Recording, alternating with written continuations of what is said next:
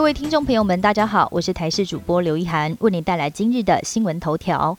民众在阿里山彻夜守候，迎接二零二二第一道曙光。全台最高日出景点柱山观日平台，在元旦一早七点零五分，天公作美，顺利迎来今年的第一道曙光。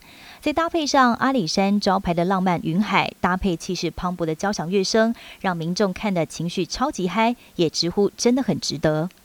总统府前的元旦升旗典礼，重头戏不只有上百位医护大合唱，卫福部长陈时中穿着白袍率领六十位医护领唱国歌。这也是陈时中去年十一月宣布封麦之后，首度在公开场合再开金嗓。他强调，今天自己是认真唱，也大声的唱，连朋友都告诉他，在现场听起来歌声很大声。陈时中也透露，之前在家练习的时候，还被太太指导节拍。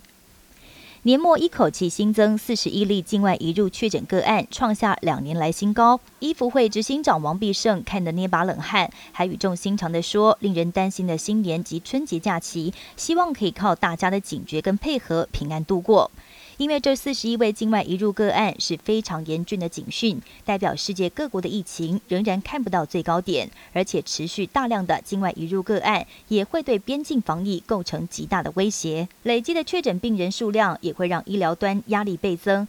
国内其他医师也提出警讯。南半球的纽西兰和澳洲最早迎接二零二二年，而今年纽西兰取消释放烟火，改以灯火秀迎接新年。最受全球期待的跨年烟火秀之一的澳洲雪梨烟火，在今年照常释放。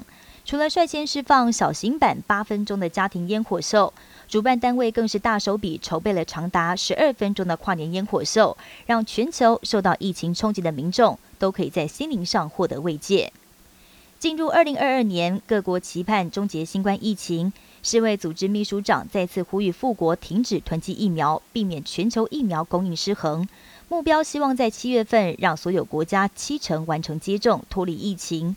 跨年夜多国新增确诊人数再创新高，美国通报惊人的五十八万例，法国再破二十万例，意大利也新增十四万例。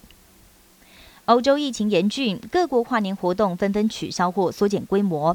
今年伦敦跟巴黎的烟火秀都喊停，以灯光秀取代烟火。在意大利罗马竞技场也有释放小型烟火秀。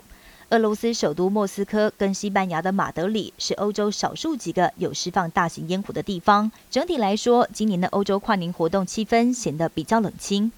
以上新闻由台视新闻编辑播报，感谢您的收听。更多新闻内容，请锁定台视各界新闻以及台视新闻 YouTube 频道。